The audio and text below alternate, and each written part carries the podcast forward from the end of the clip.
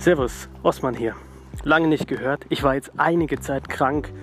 Mich hat es von, vom einen Tag auf den anderen erwischt. Ich hatte eine Mittelohrentzündung, Mandelentzündung und Nebenhöhlenentzündung. Alles auf einmal. Bisschen hört man es vielleicht noch. Bin immer noch etwas, etwas ganz, ganz leicht angeschlagen. Die Ohren sind noch zu. Aber ansonsten bin ich wieder fit. Und natürlich hatte ich äh, zwei Sachen. Ich hatte kurz bevor ich, ähm, bevor ich äh, ein, eine Hochzeit spielen sollte am Wochenende, da ging es los. Und es war auch noch ein sogenannter Brückentag. Das heißt, äh, ich muss mich in der Innenstadt in so einem Notfall, also im Bereitschaftsdienst, einige Stunden hinsetzen. Und irgendwie hat es dann geklappt. Ich habe Medikamente gekriegt, um die Show spielen zu können. Das war dann auch schon an einem Punkt, an dem es nicht mehr ansteckend war. Äh, es war furchtbar. Aber du kannst nun mal eine Hochzeit nicht, nicht kurzfristig absagen. Das geht nicht. Da machst du den Brautleuten so viel Stress. Das kannst du einfach nicht machen. Naja, hat ja dann geklappt. Das ist eben auch oft Teil vom Profi-Sein.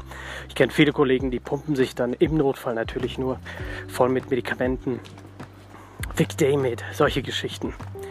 Und dann äh, geht es halt doch auf die Bühne. Man spielt sein Programm runter. Und der Vorteil ist an einem Programm, hier kommen wir jetzt vielleicht sogar auf das erste Thema schon, Script. Zauberkünstler sind oft zu faul, um zu skripten. Und ähm, gerade in so einem Fall, wenn man eben krank ist, dann ist ein Skript schon wirklich sehr, sehr hilfreich. Weil du weißt, ich kann mich auf dieses Skript, auf dieses kleine Drehbuch eben absolut verlassen, egal was kommt. Und selbst wenn es dir dann nicht so gut geht, dann weißt du, ich kann abliefern. Das ist ein Riesenvorteil. Ich kenne viele Zauberkünstler, die äh, alles zu 100% aufschreiben, unter anderem zum Beispiel Darren Brown. Der arbeitet, soweit ich weiß, mit einem 100%ig gescripteten Programm. Und ich denke, das ist, wie gesagt, es ist einfach sinnvoll. Ich mache das auch zugegeben im Close-up, im Walkaround weniger. Aber das Skript ist im Endeffekt in meinem Kopf, weil ich das Ganze schon so oft gespielt habe, dass das da einfach fest drin ist. Und gerade im Close-up sollte das Ganze ja etwas spontan wirken. Darum finde ich, ist es in diesem Bereich okay. Auf der Bühne, wenn es darum geht, theatralisch zu sein, da sollte es keine Äs oder As geben. Da muss das Ding einfach sitzen, da muss jeder Moment stimmen und passen. Darum da zu 100% ein Skript. ja, mein Herz. Ne? Die Stimme ist immer noch ein bisschen schwach äh, und heiser, aber das wird schon wieder. So, Scripting. Da gibt es äh, zwei Bücher, die möchte ich absolut empfehlen für alle Zauberkünstler. Und zwar von, oh, wie heißt der Mann? Pete McGabe. Scripting Magic. Pete McGabe? McGabe, müsst ihr nochmal nachschauen. Aber Scripting Magic heißen die auf jeden Fall. Band 1 und 2 hat äh, Vanishing Ink noch einmal neu herausgebracht. Die Bücher sind schon älter, aber das ist einfach eine Version, die nochmal überarbeitet wurde und die Informationen darin sind absolutes Gold. Der Autor selbst ist äh, jemand, der viele Drehbücher geschrieben hat und darum empfiehlt er eben auch, ein gewisses Format zu halten. Wie geht man an einen Effekt ran? Es gibt viele Beispiele dafür, es sind auch Tricks mit dem Buch und dann, dann lernt man einfach äh, so einen Effekt zu strukturieren, aufzubauen, die Momente zu finden. Ich meine, ganz oft ist einer der Tipps, die ich gerne gebe und natürlich auch andere, merkt euch das, was die Zuschauer sagen, wenn etwas lustig war. Rein ins Skript damit. Bei mir ist es genauso. Äh, die Leute denken immer, oh, so spontan und so schnell und toll, wie kommst du auf sowas? Ja, in den meisten Fällen habe ich einfach ähm, eine gewisse Zeile oder einen, einen gewissen Ausspruch von einem anderen Zuschauer schon gehört, habe es mir gemerkt und dann ähm, einfach mit reingepackt in mein Skript, in mein mentales Skript. Erneut im Walkaround ganz im Kopf bleiben, meiner Meinung nach auf der Bühne besser aufschreiben. Alles muss sitzen.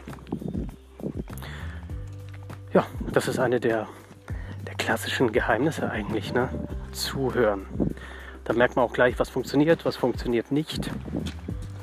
Und ähm, dadurch wird deine Show und dein Programm einfach viel, viel besser. Viel, viel besser.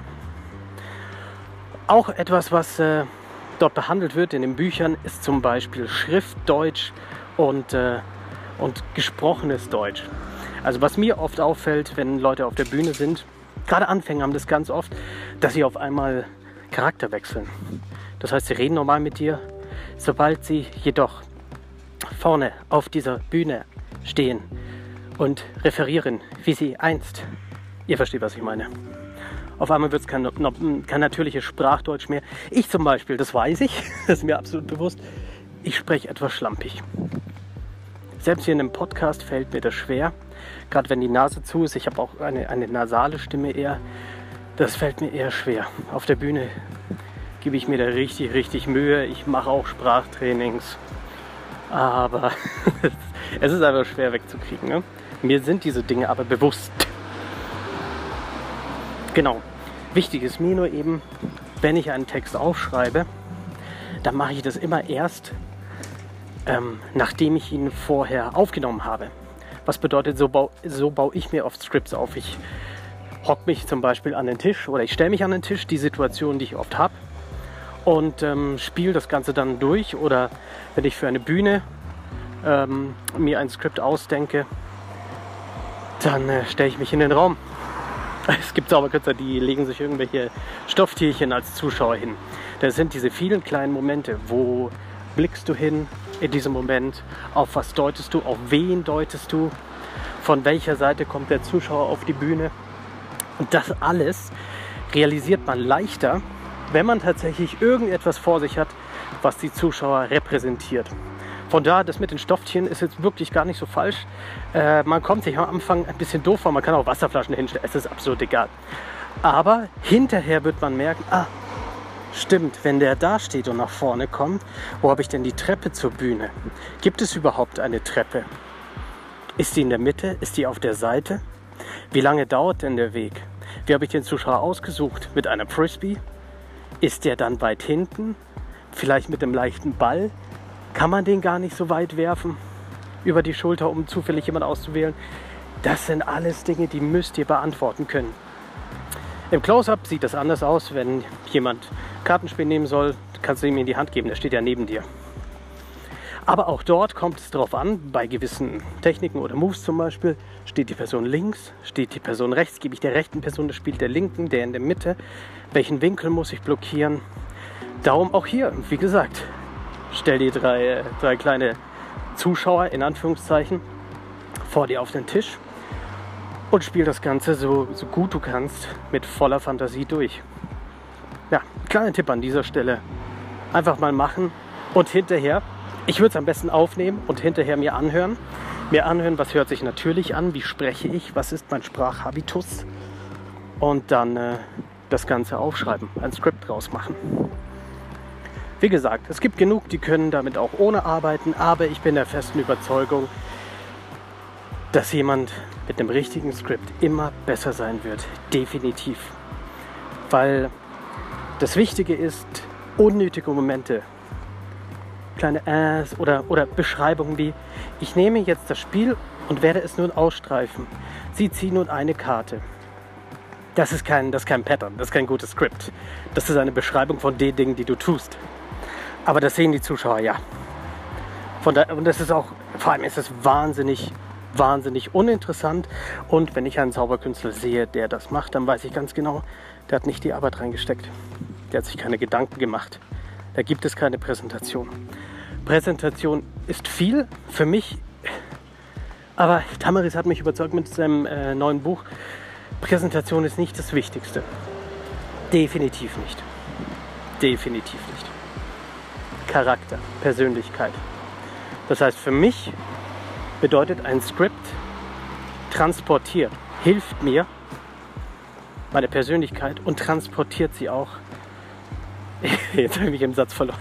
Ein Skript hilft mir, meine Persönlichkeit zu transportieren und ein Skript transportiert meine Persönlichkeit zu 100 Prozent. Denn ähm, in dem Moment, wo dich die Leute mögen, gerade im Walkaround, da merkst du das ja sofort, in dem Moment, wo die dich mögen, kannst du im Endeffekt alles machen, wenn die auf deiner Seite sind. wenn die Spaß haben. Wenn die, denken, wenn die sich denken, ach, ist ein guter Kerl. Ich, äh, zum Beispiel gibt es einen, einen Effekt, als Beispiel jetzt aus meiner Welt. Den habe ich vor, vor, vor zwei Wochen, nee, vor letzte Woche. Letzte Woche habe ich ihn vorgeführt. Und ähm, so halb krank noch, ja, aber wurscht. Letzte Woche habe ich ihn vorgeführt. Und zwar von Azzy Wind Double Exposure.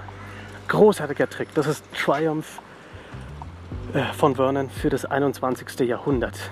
Im Endeffekt, der Triumph-Effekt sollte euch klar sein, oder? Karten werden Bild oben, Bild unten gemischt. Vorher wird eine Karte gewählt.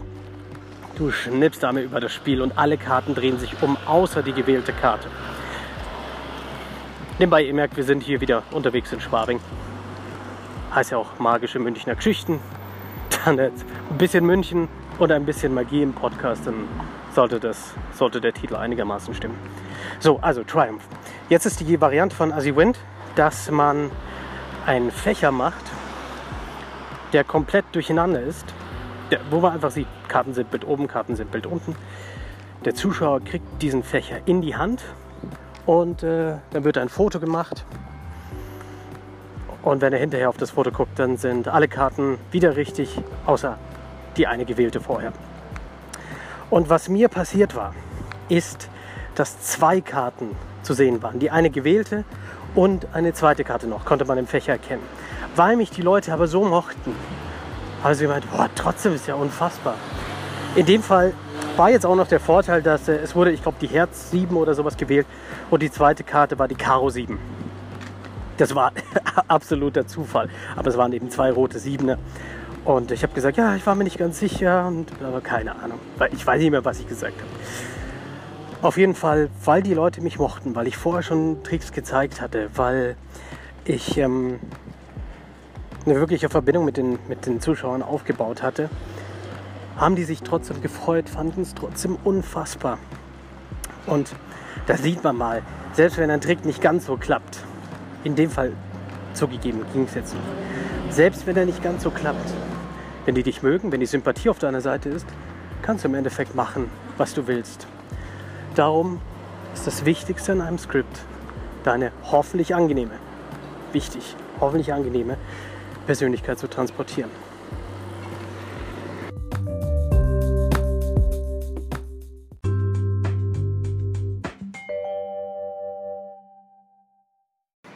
Bevor wir die Folge jetzt hier beenden, noch ein kleiner Tipp für alle Zauberbegeisterten. Und zwar haben die fertigen Finger auch in diesem Jahr die Zauberwochen wieder auf die Beine gestellt. Da waren Stars wie Mac King, äh, Luke Jemay, alle möglichen Leute, Max Maven waren schon da und äh, haben hier ihre Shows gezeigt. Ich habe mir die ganzen Shows angesehen. Rob Zabracki, absolutes Highlight, absolutes Highlight. Darum auch in diesem Jahr die Zauberwochen wieder unter zauberwochen.de. Einfach mal reinschauen, sich die Termin angucken. Ende Juni ist da noch einiges geboten, soweit ich weiß. Und zwar im Theater Drehleier. Das Ganze ist ja eben vor einiger Zeit schon umgezogen. Aus dem ehemaligen Unterton, dann Theater und so fort. In das Theater Drehleier, Rosenheimer Straße zwischen Ostbahnhof und Rosenheimer Platz. Jede Woche sonst, der erste Montag im Monat, da kann man sich immer absolute Profis ansehen. Der Gaston ist da, der Ben Profan ist da, Thomas Fraps, Tommy Ten und Amelie, manchmal äh, Martin Sirp, alle möglichen Leute. Also unbedingt ansehen, kleiner Tipp von mir. Ich hoffe, wir sehen uns bald mal wieder.